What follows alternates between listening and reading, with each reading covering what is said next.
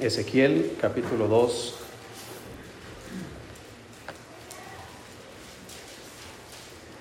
Versículo 1 y 2. Si estamos ahí, hermanos. Ezequiel, si usted batalla para buscar un versículo en la Biblia, no se preocupe, ¿verdad? Usted puede ir, puede ir, puede escuchar. Dice ahí Ezequiel 2, 1 y 2, dicen, me dijo, hijo de hombre, ponte sobre tus pies y hablaré contigo. Y luego que me habló, entró el Espíritu en mí y me afirmó sobre mis pies y oí al que me hablaba. Vamos a orar. Dios, gracias por su palabra, Señor, bendígala. Señor, usted conoce bien nuestros corazones, nuestras necesidades, Señor, y sabe qué es lo que debemos y necesitamos escuchar. Yo ruego, Señor, que use este mensaje, que, que podamos ser edificados, Señor, y podamos ir a casa sabiendo lo que debemos hacer. En el nombre de Jesús se lo pedimos. Amén. Amén.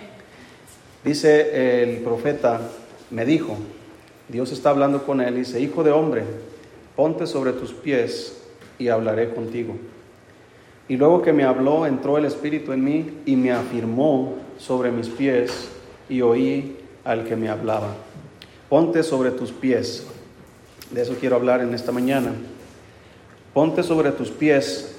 Podríamos decir que es una frase que dice, que podríamos decir nosotros, es cuando decimos, ponte en serio, ponte en serio, ponte sobre tus pies, pon los pies sobre la tierra, ¿sí? Quiero que reconozcas tu eh, condición. Quiero que, que no andes distraído, ponte sobre tus pies. Quiero que te afirmes, quiero que te, que te pares firme. Quiero, que, quiero hablar contigo, pero no puedo si no te pones sobre tus pies. No podemos hablar con Dios, hermanos, desbalagados. No podemos, como dijo Dios le dijo a Josué, eh, nunca se apartará de tu boca este libro de la ley, sino que de día y de noche meditarás en él para que hagas y guardes conforme a todo lo que en él está escrito. Pero dice, le dice que no se aparte ni a diestra ni a siniestra. Tiene que mantener el mismo rumbo. Y la única manera de mantener el mismo rumbo, hermanos, es poniéndose sobre sus pies. Hay veces que usamos la frase, si usted estuviera en mis zapatos, ¿verdad? Es que usted no conoce, no sabe, porque si usted, inclusive hay unos, hay unos escritos ahí, unos en, las redes sociales que habla acerca de los zapatos del pastor. Hermano, no le conviene ni siquiera pensarlo, ponerse en los zapatos, no, ni se ponga en los zapatos del pastor, ni yo me voy a poner en sus zapatos. Cada quien se va a poner en sus propios zapatos. ¿Sí me explico? Cada quien es responsable de su propia vida espiritual. Cada quien es responsable de buscar a Dios. Cada quien es responsable de, servir a Dios. Cada quien dará cuentas a Dios de sí mismo y no de otro. Así que no cabe aquí el ponerse sobre los zapatos de otro. Yo sé que eso sería como, eh, como ser, ¿cómo se dice la palabra? Entender a otra persona, ¿verdad? En su dolor, en su tristeza. Eh, yo sé, eso, a menos que hayas pasado por lo que otras personas han pasado, vas a entender lo que es eso. Pero no se refiere a esto aquí. Ponerse sobre sus pies, Dios le está diciendo al profeta, mira, todo lo que le va a decir después en el capítulo 2 y capítulo 3, le está mandando a hacer un trabajo bien difícil. Y no puede hacer ese trabajo si no se pone en serio. Es más, le está diciendo, yo te voy a mandar a un pueblo difícil, eh, corazón difícil. Un, pueblo que es rebelde y contradictor, un pueblo que no me quiere escuchar, tampoco te van a escuchar a ti. Imagínese, hermano, Dios le dice al profeta, te voy a mandar a predicar y nadie te va a escuchar. Vale más que estés sobre tus pies para que puedas hacer ese ministerio. Es un pueblo rebelde y contradictor. Es un pueblo que no quiere escucharme, así que, pero mira, tú ve y diles, escuchen o no escuchen. Al menos sabrán que hubo profeta entre ellos. Y eso requiere, hermanos, estar firme. Para hacer un trabajo, hermanos, que tal vez no tendrá resultados, se necesita mucha firmeza, mucha convicción de lo que vas a hacer. Así que dice Dios, ponte sobre tus pies y hablaré contigo. Hermano, Dios no habla con aquellos que no andan en serio. Dios no va a bendecir con aquellos que no están en serio con Él. Aquellos que andan jugando a ser cristianos, a la iglesia. Aquellos que solamente están pasando la vida sin hacer nada para Dios. Hermano, Dios no honra a aquellos que no le honran ponte sobre tus pies y hablaré contigo. ¿Quieres que Dios te hable? Necesitas ponerte en serio con Dios. Luego que me habló, dice, entró el Espíritu en mí y me afirmó sobre mis pies. Y oí al que me hablaba. No hay otra forma de entender las cosas espirituales sino por medio del Espíritu. La Biblia dice que el hombre natural no percibe las cosas que son del Espíritu porque para él son locura y no las puede entender porque se han de discernir espiritualmente. Pero tú y yo que tenemos al Espíritu Santo, hermanos, que tenemos la palabra de Dios, una Biblia que fue inspirada por el mismo Espíritu Santo, cuando Él habla, hermanos, Él quiere comunicarse con nosotros. Él no está hablando a las bancas, Él no está hablando al aire a ver quién pesca lo que está diciendo. Él intencionalmente quiere hablar a tu corazón. Pero no lo vas a escuchar si no te pones en serio con Dios. No va a pasar. Ponte sobre tus pies. ¿A quién le gustaría, hermanos, ver la gloria de Dios? Ahora, la gloria de Dios en su sustancia la vamos a poder contemplar cuando estemos en el cielo. Pero la gloria de Dios en nuestras vidas es posible contemplarla. Mira, no vamos a leer, hermanos, todo el capítulo 1 de Ezequiel, pero Ezequiel está mirando una visión acerca de la gloria de Dios. Y lo que él ve en pocas palabras es, ya después lo puedes leer tú, lo que él está mirando, hermanos, es cuatro seres vivientes que tienen cuatro caras y cuatro alas. Y comienza a describirlos a estos seres vivientes. Y dice la Biblia que el Espíritu Santo hace que esos seres vivientes se muevan hacia adelante y no vuelven hacia atrás. El aspecto de estos cuatro seres vivientes, además de las diferentes caras que tienen, el aspecto, dice la Biblia, que mira ahí en el capítulo 1, versículo 13 dice, versículo 12, Dice, y cada uno caminaba derecho hacia adelante, hacia donde el Espíritu les movía que anduviesen, andaban, y cuando andaban no se volvían. Dice, cuanto a la semejanza de los seres vivientes, su aspecto era como de carbones de fuego encendidos, como visión de hachones encendidos, que andaban entre los seres vivientes, y el fuego resplandecía, y del fuego salían relámpagos. Cuando estaba estudiando esto, me puse a investigar cómo son los carbones cómo salen los relámpagos. ¿Sí ha visto las centellas que salen de los carbones? Es increíble. Eso es lo que está viendo. El fuego resplandecía. Eso habla sobre la gloria de Dios. Cuatro, dice, como cuatro seres vivientes son guiados por el Espíritu a moverse hacia adelante y no vuelven atrás. Esto nos habla que la gloria de Dios en la vida de una persona se manifiesta al ser guiada la persona por el Espíritu y no vuelve atrás. Pablo dijo, hermanos, no pretendo haberlo ya alcanzado, pero una cosa hago, extendiéndome hacia lo que está delante y olvidando lo que queda atrás. Dice también, hermanos, que el aspecto de los seres vivientes era como carbones de fuego encendidos y el fuego resplandecía y relámpagos salían de ahí. Pablo le dice a Timoteo, Timoteo, aviva el fuego del don de Dios que está en ti. Cuando la gloria de Dios se manifiesta en la vida de una persona, esa persona siempre va hacia adelante y no vuelve atrás.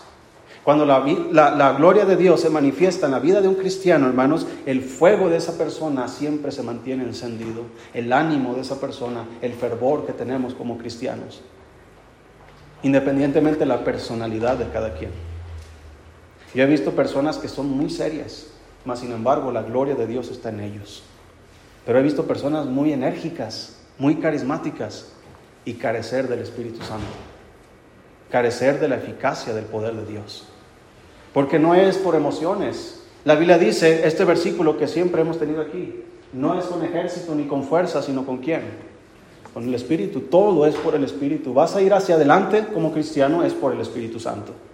Vas a estar encendido en tu, vida, en tu, en tu vida espiritual, hermanos, va a ser por el Espíritu Santo. Esa es la gloria de Dios en la vida de una persona. Yo sé que la gloria de Dios no la contemplamos de una manera en su esencia, pero sí podemos notar cuando Dios está con alguien. ¿Qué pasa? Esa persona siempre va hacia adelante. Hay problemas, sí. ¿Quién no tiene problemas? ¿Quién no tiene enfermedades? ¿Quién no tiene necesidades? ¿Quién no tiene aflicciones? estamos expuestos, hermanos, al peligro todo el tiempo. Peligros de, accidentes, peligros de cualquier tipo de enfermedades, necesidades, problemas en casa, en el trabajo, en todas partes. Pero un cristiano que está siempre siguiendo la guía del Espíritu Santo, siempre va hacia adelante y nunca vuelve atrás. ¿Cómo estás tú ahora? Muchos cristianos que al primer problema ya se regresan para atrás. Ya están desanimados. Hermanos, los problemas son reales, pero Dios es más real. Y cuando Dios está en la vida de una persona y esa persona está en serio con Dios, siempre va hacia adelante. También nos habla en el capítulo 1, hermanos, acerca de unas ruedas. Dice la Biblia que las ruedas, cuando los seres vivientes se movían, las ruedas seguían a los seres vivientes hacia donde los seres vivientes se movían. Y dice, porque el espíritu de los seres vivientes estaba en las ruedas. El aspecto, dice el versículo 16, Ezequiel 1.16, el aspecto de las ruedas y su obra era semejante al color del crisólito. Y, los cuatro, y, las cuatro tenían una misma semejanza. Su apariencia y su obra eran como, una, como rueda en medio de rueda. Cuando andaban, se movían hacia sus cuatro costados. No se volvían cuando andaban. Y sus aros eran altos y espantosos y llenos de ojos alrededor en los cuatro. Y cuando los seres vivientes andaban, las ruedas andaban junto a ellos. Y cuando los seres vivientes se levantaban de la tierra, las ruedas se levantaban. Hacia donde el Espíritu les movía que anduviesen, andaban. Hacia donde les movía el Espíritu que anduviesen. Las ruedas también se levantaban tras ellos, porque el Espíritu de los seres vivientes estaba en las ruedas. Estas ruedas, hermanos, dice que eran del color del crisólito. El crisólito es una piedra preciosa de color verde, preciosísima, un color verde precioso. Y esto indica, hermanos, siempre, siempre, cuando estamos nosotros haciendo nuestra obra para Dios. Dice la Biblia en el Salmo 1, bienaventurado el varón que no anduvo en consejo de malos, ni en silla de escarnecedores se ha sentado, sino que en la ley de Jehová está su delicia, y en su ley medita de día y de noche. ¿Cuál es el resultado de un hombre que está en serio con Dios? Será como árbol plantado junto a corrientes de aguas, cuyas eh, dice que su, su hoja no cae y todo lo que hace prosperará. ¿Cómo están los árboles que están en un río, hermanos? Siempre tienen vida, siempre están vivos, siempre están produciendo, inclusive muchas veces fuera de tiempo. Mira, cuando Dios, cuando la gloria de Dios, hermanos, está manifestándose en una persona, porque una persona siempre va hacia adelante y nunca vuelve atrás. Pero es una persona que da frutos con perseverancia. El Señor dice, el que permanece en mí y mi palabra permanece en vosotros, dice la Biblia, pedid todo lo que queráis y será hecho. Pero antes de eso dice, el que permanece en mí y yo en él, este da mucho fruto. ¿Qué fruto estás dando? Cuando un hombre está en serio con Dios, hermanos, da frutos. Se nota en la vida de esa persona los cambios y las transformaciones que Dios está haciendo. Una persona que está la gloria de Dios, hermano, no es, una, no es ver una luz en el cielo y, y ver personas resplandecientes. Hermanos, yo quisiera ver a Jesús y un día lo voy a ver. Pero ¿sabe qué, hermano? Podemos ver a Jesús a través de nuestras vidas. Pablo dijo, ya no vivo yo, mas Cristo vive que en mí. Y lo que ahora eh, vivo en la carne, se lo vivo en la fe del Hijo de Dios. Es decir, la gloria de Dios, el poder de Dios en la vida de Pablo era manifestada a través de sus obras, a través de su vida, su testimonio. Así que hermanos, si usted quiere estar bien con Dios, póngase sobre sus pies. Póngase en serio con Dios. Cuando va a leer la Biblia, póngase en serio. Si Dios le va a hablar, ¿por qué lee la Biblia? ¿La lee solamente para cumplir o porque quiere que Dios le hable? Y si Dios le dice algo y le habla, ¿va a hacer caso a lo que le dice? ¿Se va a poner en serio con Dios? ¿O simplemente va a darle vuelta a la hoja y decir, Dios, eso no es para mí? Dios es personal, hermano, y cuando Dios le habla a usted, no crea que Dios me va a hablar a mí para hablarle a usted. Dios le va a hablar a usted.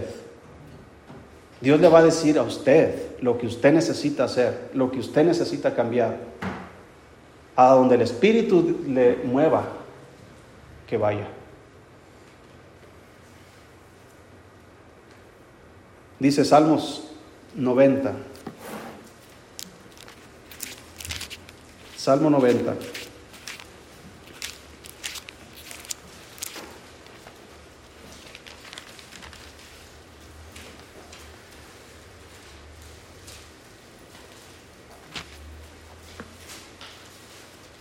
Dice ahí, hermanos, el versículo 16.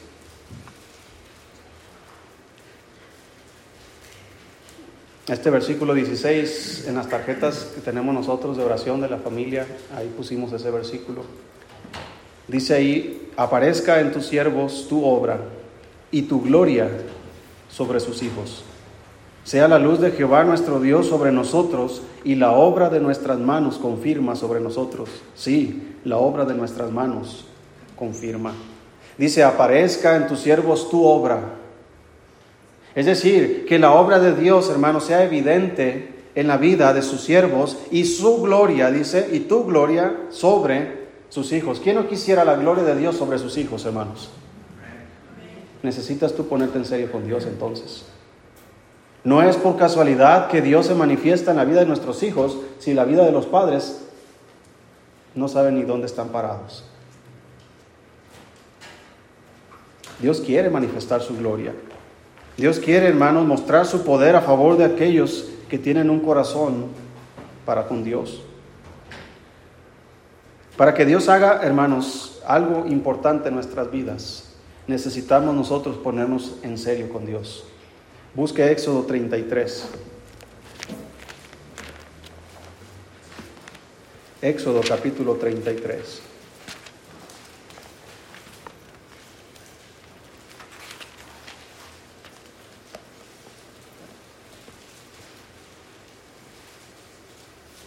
Ahorita vamos a ver, hermanos, qué significa esto. ¿Cómo es ponerse serio? Y les conviene a muchos de ustedes lo que voy a decir ahorita. Es información muy importante. Más, más aquellos que tienen hijas. ¿Ok? Hermana Aide, hermano Jesús. Porque aunque ya está una casi por salir, todavía le queda otra. ¿Verdad? yo no quisiera experimentar eso. Pero un día lo tengo. Hermano Carlos no va a tener ese problema, ¿verdad? Mi hermano Jesús. Sí estamos ahí, hermanos. Éxodo 33. Versículo 13. Dice la Biblia, ahora pues, dice Moisés a Dios, si he hallado gracia en tus ojos, te ruego que me muestres ahora tu camino, para que te conozca y halle gracia en tus ojos y mira que esta gente es pueblo tuyo. Y él dijo, mi presencia irá contigo y te daré descanso. Y Moisés respondió, si tu presencia no ha de ir conmigo, no nos saques de aquí. ¿Y en qué se conocerá aquí que he hallado gracia en tus ojos, yo y tu pueblo, sino en que tú andes con nosotros y que yo y tu pueblo seamos apartados de todos los pueblos que están sobre la faz de la tierra? Y Jehová dijo a Moisés, también haré esto que has dicho por cuanto has hallado gracia en mis ojos y te he conocido por tu nombre. Él entonces dijo, te ruego que me muestres tu gloria. Y le respondió, yo haré pasar todo que mi bien, esa es la gloria de Dios todo mi bien delante de tu rostro y proclamaré el nombre de Jehová. Fíjate, Dios le está respondiendo a Moisés, yo haré pasar todo mi bien delante de tu rostro y proclamaré el nombre de Jehová delante de ti y tendré misericordia del que tendré misericordia y seré clemente para con el que seré clemente. Dijo más, no podrás ver mi rostro porque no me verá hombre y vivirá.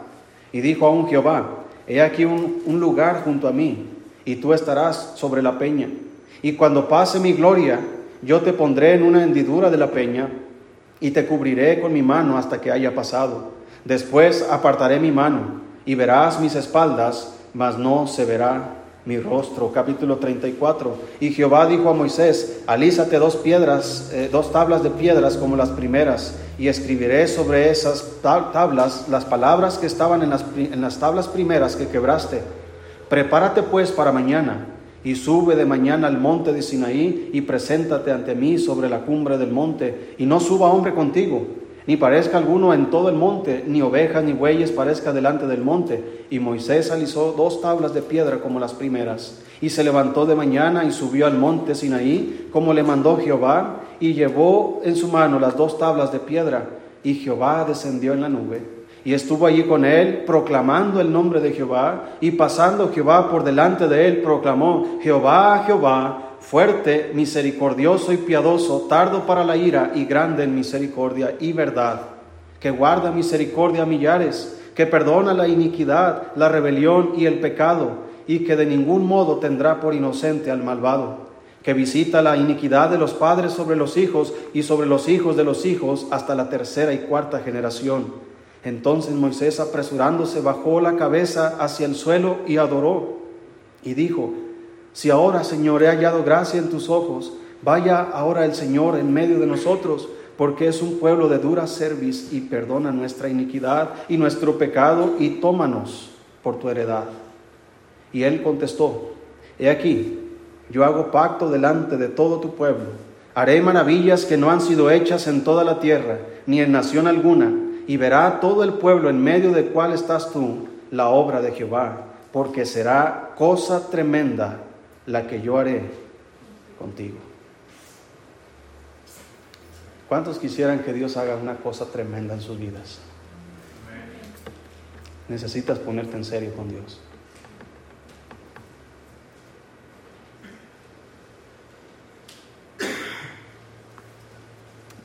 Un día se va a presentar delante de ti, a tu puerta, un muchacho. Si Cristo no viene dentro de 20 años, me va a tocar también experimentar eso. Oiga, si recuerdas cuando fuiste con, con tu suegro? Quiero pedirle permiso. Y todos nerviosos para platicar con su hija. ¿Cuál es la pregunta común que hacen todos los padres a esos muchachos? ¿Qué, le vas a responder a ese muchacho que venga por Fernanda? Lárgate de mi casa. que vayan por Catalina. ¿Cuál es la pregunta común que hacen todos los padres al muchacho que le pide permiso? ¿Cuál? ¿Cuáles son tus intenciones con mi hija? No, pues fíjese que nomás quiero pasear. Nomás quiero llevarla al cine y andar ahí. Nomás, no, no, no crea que me quiero casar con ella. Ah, qué buen muchacho eres. Adelante, tienes mi permiso. ¿Tú crees que yo voy a responder eso? El primer muchacho que diga eso, vas para atrás. Pero ¿qué hace el muchacho cuando dice todo nervioso? Ah, es que pues me gustaría conocerla y y pues si es la voluntad de Dios casarnos, ¿no es, ¿no es la respuesta correcta? Ah, entonces estás en serio. No vienes a jugar. Porque si vienes a jugar nada más con mi hija, a pasear y a sobrepasarte y a hacer cosas indebidas y no tener responsabilidad alguna y pensar que te puedes salir con la tuya, ¿tú crees que yo te voy a dar mi permiso? ¿Le darías el permiso? No. Pero el muchacho tiene la edad, tu hija tiene la edad. Son maduros, están creciendo, están madurando, es responsable. Y tiene serias intenciones de casarse con tu hija. ¿Le darías la oportunidad? Yo no quiero tener a mis hijas toda la vida en mi casa. Yo le daría la oportunidad. Solamente cuando veo seriedad. Cuando tú llegas al trabajo a pedir trabajo y te dicen, ¿sabe qué? Eh, eh, ¿Por qué quieres el trabajo? No, pues nomás para pasarla. ¿Tú crees que van a darte el trabajo si saben que eres irresponsable?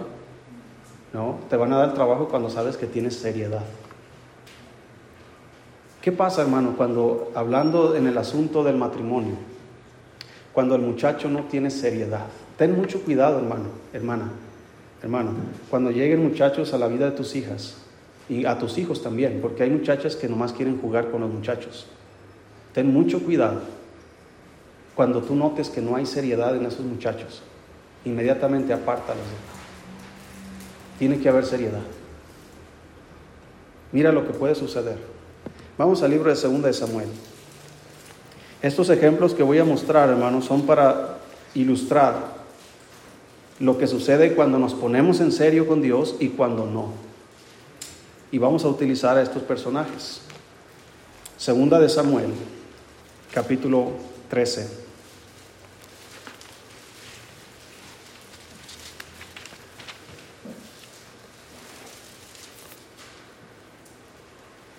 Si la tienes, hermano.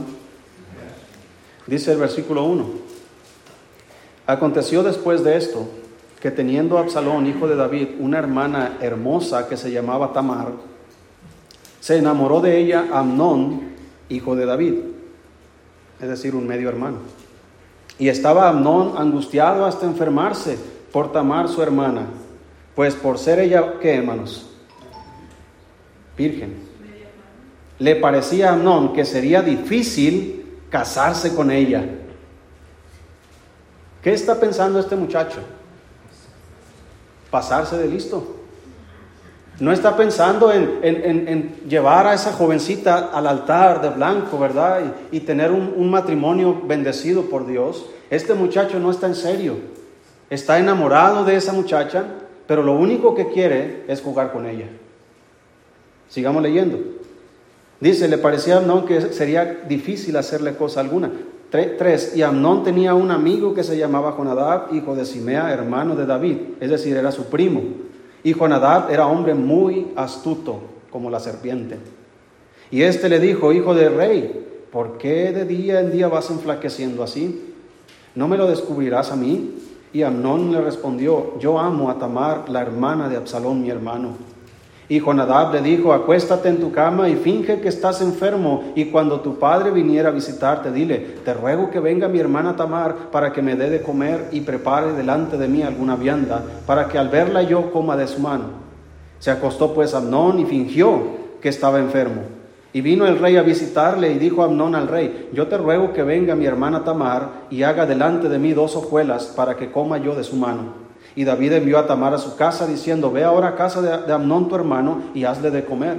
Y fue Tamar a casa de su hermano Amnón, el cual estaba acostado, y tomó harina y amasó e hizo hojuelas delante de él y las coció.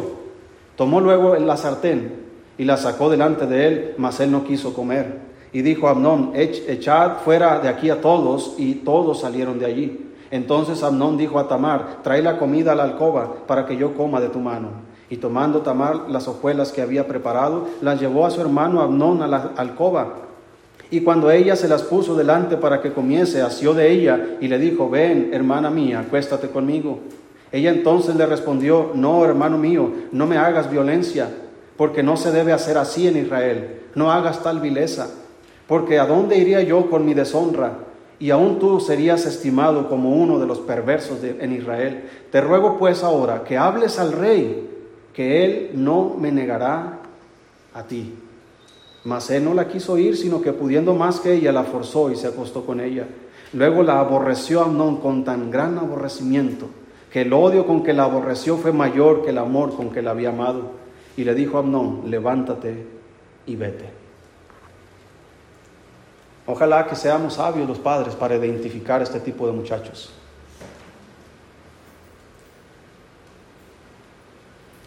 Fíjate la respuesta más prudente de Tamar. Ve, platique con mi papá. Él no me va a negar, porque él va a notar que cuando tú seas serio, cuando tú vas en serio con esto, él va a acceder a darte la oportunidad, pero no quiso. Si tú sigues eh, leyendo la historia, Absalón, hermano de Tamar, fue y mató a Amnón cuando supo y arruinó la vida de esta jovencita para siempre. Fíjate lo que sucede en la vida familiar. Cuando los jóvenes no están en serio, solo echan a perder sus propias vidas y las vidas de los demás. ¿Qué crees que pasa cuando un cristiano no está en serio con Dios? Solo echa a perder su vida y la vida de los demás. ¿No le dijo Pablo a Timoteo, Timoteo, ten cuidado de ti mismo y de la doctrina? Pues haciendo esto te salvarás a ti mismo y a los que te oyeren. Pero se pierde uno, hermano. Si recuerdas que estaba escrito, heriré al pastor y las ovejas serán que dispersadas. ¿Sabes que en las iglesias hoy día, hermano, Satanás sigue intentando tumbar a los pastores? Si el pastor de la iglesia, hermano, cae públicamente, muchas familias van a ser lastimadas. Muchas familias van a irse al mundo, se van a desanimar. Ha sucedido en muchas iglesias y esta iglesia no está exenta. Vale más que yo esté en serio con Dios y vale más que tú también lo estés. Porque los mismos ataques que yo tengo son los mismos ataques que tú tendrás. Y un hombre que no está en serio con Dios puede lastimar a su propia familia. Y una mujer también. Veamos otro caso, Génesis 29. Vimos ahora, hermanos, a un joven pretendiendo a una jovencita que según él amaba.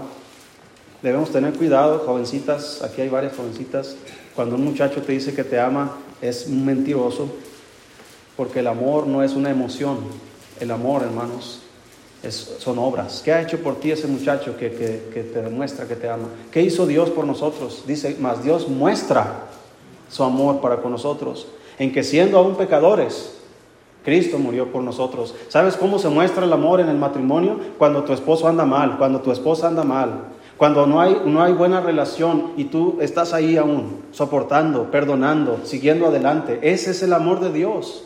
Ese es el amor que se demuestra a una mujer cuando sabe que su esposo anda mal, cuando su esposa anda mal. El soportarse uno al otro, el aguantar, el seguir hacia adelante y no ir hacia atrás. Pero un joven, ¿qué muestra? Una paleta es una muestra de amor. ¿Tu papá te puede comprar más paletas? Así que ten cuidado cuando un muchacho comienza a decir te amo. No le creas.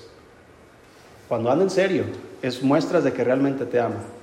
Cuando respeta, cuando cumple los requerimientos de los padres. ¿Sabes qué? Aquí no vas a venir todos los días. No vas a venir cuando quieras. No vas a hacer lo que tú quieres. Y te vas a ir a la hora que yo te diga. Y, ahora en la actualidad, ¿verdad? No vas a estar llamando con ella cuando se te dé tu regalada gana. Hay principios que deben gobernar la vida de nuestros jóvenes para que puedan tener buenos matrimonios. Déjalos solos, hermano. No te involucres en sus vidas en ese aspecto y verás cómo arruinan su vida solitos. Y tú serás parte. Así que vamos a ver este caso que nos ilustra lo que sí debemos hacer. Génesis capítulo 29, versículo 15. Todos conocen esta historia.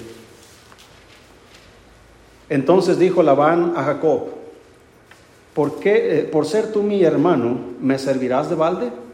Dime cuál será tu salario. Nomás que aquí fue muy inteligente Jacob. Dice, y Labán tenía dos hijas. El nombre de la mayor era Lea y el nombre de la menor Raquel. Y los ojos de Lea eran delicados pero Raquel era de lindo semblante y de hermoso parecer. Y Jacob, ¿qué hizo hermanos? Amó a Raquel. Y dijo, ¿me dejas ir al cine con ella? ¿Verdad que no? Le está diciendo al papá, yo te serviré siete años por Raquel, tu hija. Ojalá que el muchacho llegue y me diga lo mismo. ¿verdad? Pastor, yo le voy a servir siete años. Nomás que yo no voy a hacer lo que la van. Dígame, hermano, ¿hay más seriedad en Jacob? Sí. Se esperó siete años. No puedes platicar con mi hija, eso no dice aquí, ¿verdad? Pero, pero oye, dedícate, trabaja. Estuvo trabajando, trabajando un año, dos años, tres años. Cuando llegó el día Dice ahí, eh, ¿dónde estamos? 29, 19, versículo 20.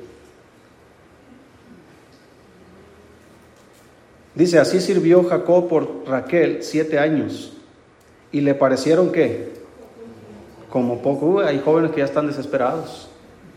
Ah, falta todavía mucho para casarme. Pues cuando estás en serio y, amas en serio, te parecen pocos siete años. Así que pueden esperar siete años otros. Mi hermana Merari no, ¿verdad? Ella sí ya tiene que salir. Ella ya es mucho. no está aquí, ¿verdad? Pero hay otros que sí, deben esperar. Dice ahí, versículo 21. Entonces dijo Jacob a Labán, dame mi mujer, porque mi tiempo se ha cumplido para unirme a ella. Entonces Labán juntó a todos los varones de aquel lugar e hizo banquete, y sucedió que a la noche tomó a Lea su hija y se la trajo, y ella se llegó a ella, y él, perdón, se llegó a ella. Y dijo Labán su sierva, y, dio Labán su sierva Silpa a su hija Lea por criada. Venida la mañana, y aquí que era Lea, y Jacob dijo a Labán, ¿qué es esto que me has hecho? ¿No te he servido por Raquel? ¿Por qué pues me has engañado? Y Labán respondió, no se hace así en nuestro lugar, que se dé la menor antes que la mayor. Cumple la semana de esta y se te dará también la otra, por el servicio que hagas conmigo otros siete años. Y Jacob se desanimó y se fue. No, hermanos, él andaba en serio. E hizo Jacob así y cumplió la semana de aquella y él le dio a Raquel, su hija, por mujer versículo 30, y se, llegó también a Raquel y la amó también más que a Lea, escuche esto, y sirvió a Labán aún otros siete años. Yo quiero que hiciera un yerno así, que esté en serio. Ya no tiene compromiso y aún te sigo sirviendo. Siete años más.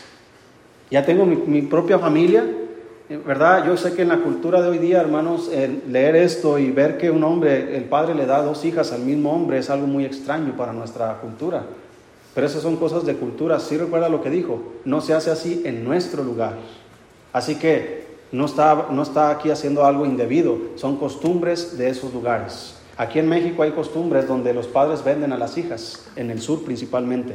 En Guerrero hay lugares donde usted le da una vaca y le dan a la hija inclusive niñas de 11, 12 años.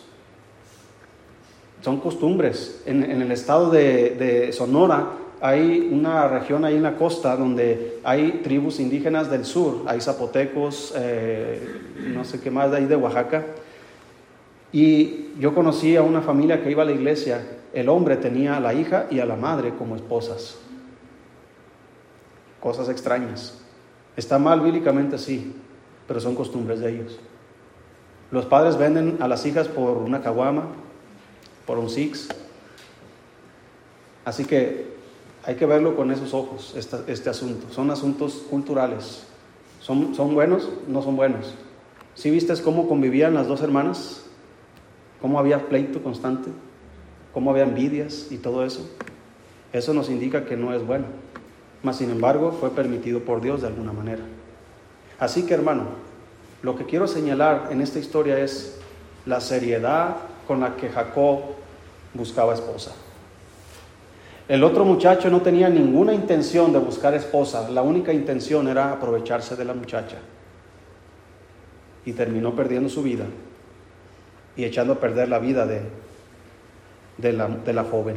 Pero aquí, hermanos, Jacob está serio con su suegro, está serio con la muchacha, porque la amaban, formaron una familia y una tremenda familia, la familia de Jacob, la nación de Israel.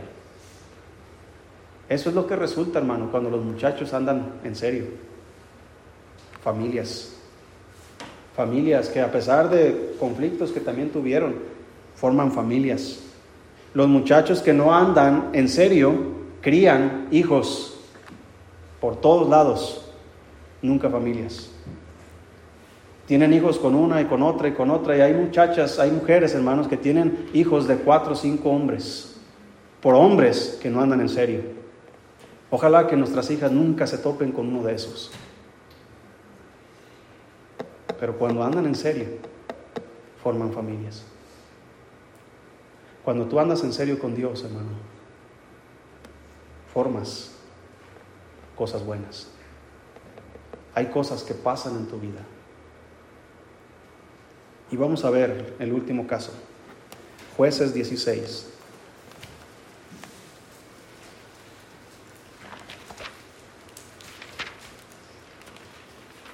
Jueces 16. Vimos a un hombre que no está en serio y vimos los resultados de no estar serio. Vimos a un hombre que sí está en serio, que sí estaba en serio, y los resultados de su seriedad cuando se pone sobre sus pies y es responsable de su propia vida. Ahora veamos un caso, hermano, donde suceden las dos cosas. Jueces 16. Todos conocemos la historia de Sansón. Sansón era un caprichoso que le dijo, ¿sabe qué? Me gusta esa y me gusta esa y me gusta esa y no me importa lo que piensen mis padres, me gusta esa. Ahí va para los hijos. ¿Verdad? Hay que tener cuidado con nuestras hijas de que no vengan pero hay que tener cuidado que nuestros hijos no sean esos hombres. Que nuestros hijos, yo tengo un varón y no quiero que él vaya y arruine la vida de otra joven. Es un niño ahorita, pero un día la vida corre, hermanos, y el tiempo se llega. Tiene tres varoncitos que formen familias. Tiene dos varoncitos ahí que formen familias. Que Jeremy forme una familia. Yo sé que la vida a veces nos golpea y hay cosas que suceden. Pero cuando andamos serio con Dios, Dios endereza nuestros pasos. Dios, hermanos, cambia nuestras vidas, pero siempre que andamos serios con Él. Y este muchacho, hermanos, Sansón, era un muchacho que le gustaba jugar, le gustaba el entretenimiento, le gustaban las apuestas, despilfarraba, hermanos, todo lo que tenía. Tenía un tremendo potencial, tenía el Espíritu Santo con él, tenía el poder de Dios, hermano, pero nada de eso lo sabía aprovechar. Tú y yo, hermanos, tenemos tantas bendiciones, tantas promesas preciosas de Dios. Tenemos el Espíritu Santo morando en nosotros. Tenemos la palabra de Dios. Tenemos una iglesia. Tenemos todas las bendiciones de Dios. Pero muchos no las saben aprovechar porque no están en serio. Y él desaprovechó todo eso, hermano, viviendo perdidamente, hasta que esta joven descubrió el secreto de su poder él le contó, pues es que es el pelo, ¿verdad? Y si me lo cortan pierdo mi poder. Y la muchacha dijo, aquí soy. Le corta el pelo y Sansón pierde su poder. Más que eso, hermano, pierde la bendición de Dios. Es encarcelado, amarrado, le sacan los ojos y lo tienen ahora como entretenimiento. Y en su, en su último día de vida, vea lo que pasa. Jueces 16, 23 dice, entonces los principales de los filisteos se juntaron para hacer sacrificio a Dagón su Dios y para alegrarse. Y dijeron, nuestro Dios entregó en nuestras manos a Sansón, nuestro enemigo. Y viéndole el pueblo, alabaron a su Dios diciendo, nuestro Dios entregó en nuestras manos a, a nuestro enemigo y al destruidor de nuestra tierra, el cual había dado muerte a muchos de nosotros. Y aconteció que cuando sintieron alegría en su corazón, dijeron, llamad a Sansón para que nos divierta. Y llamaron a Sansón de la cárcel y sirvió de juguete delante de ellos y lo pusieron entre las columnas. Entonces Sansón dijo al joven que le guiaba de la mano, acércame y hazme palpar las columnas sobre las que descansa la casa, para que me apoye sobre ellas. Y la casa estaba llena de hombres y mujeres, y todos los principales de los filisteos estaban allí y en el piso alto había como tres mil hombres y mujeres que estaban mirando el escarnio de Sansón. Entonces clamó Sansón a Jehová y dijo, Señor Jehová, acuérdate ahora de mí y fortaléceme, te ruego, solamente esta vez, oh Dios, para que de una vez tome venganza de los filisteos por mis dos ojos. Asió luego Sansón las dos columnas de en medio, sobre las que descansaba la casa, y echó todo su peso sobre ellas, su mano derecha sobre una y su mano izquierda sobre la otra. Y dijo Sansón, muera yo con los filisteos. Entonces se inclinó con toda su fuerza y cayó la casa sobre los principales y sobre todo el pueblo que estaba en ella, y los que mató al morir fueron mucho más que los que habían matado durante su vida. Hermanos, aquí vemos a un hombre que en su último día tuvo la oportunidad de enmendar. Una oración sincera, hermano, puede restaurar todo lo que había caído. Una oración sincera. Cuando este hombre se puso serio con Dios, ya era tarde, pero gracias a Dios que lo hizo. Y Dios le dio la oportunidad. Y el resultado de su trabajo fue mayor en su último día que durante toda su vida. Si tú eres de aquellos cristianos que ha vivido su vida jugando todo, todo el tiempo, siendo fiel, siendo infiel, siendo fiel, siendo infiel, yendo, no yendo, haciendo, no haciendo, nunca, hay nunca es hacia adelante, siempre es hacia adelante y para atrás, hacia adelante y para atrás. Nunca vivas el fuego del don de Dios que te ha dado. Nunca estás en serio con Dios. Tienes la oportunidad. Una oración sincera puede comenzar una vida increíble. Una oración sincera. Cuando te pones en serio con Dios, puede ser el comienzo, hermano, de cosas tremendas que Dios hará contigo. Pero si no lo haces, terminarán tus años, hermano, sin haber hecho absolutamente nada. ¿Qué vas a hacer?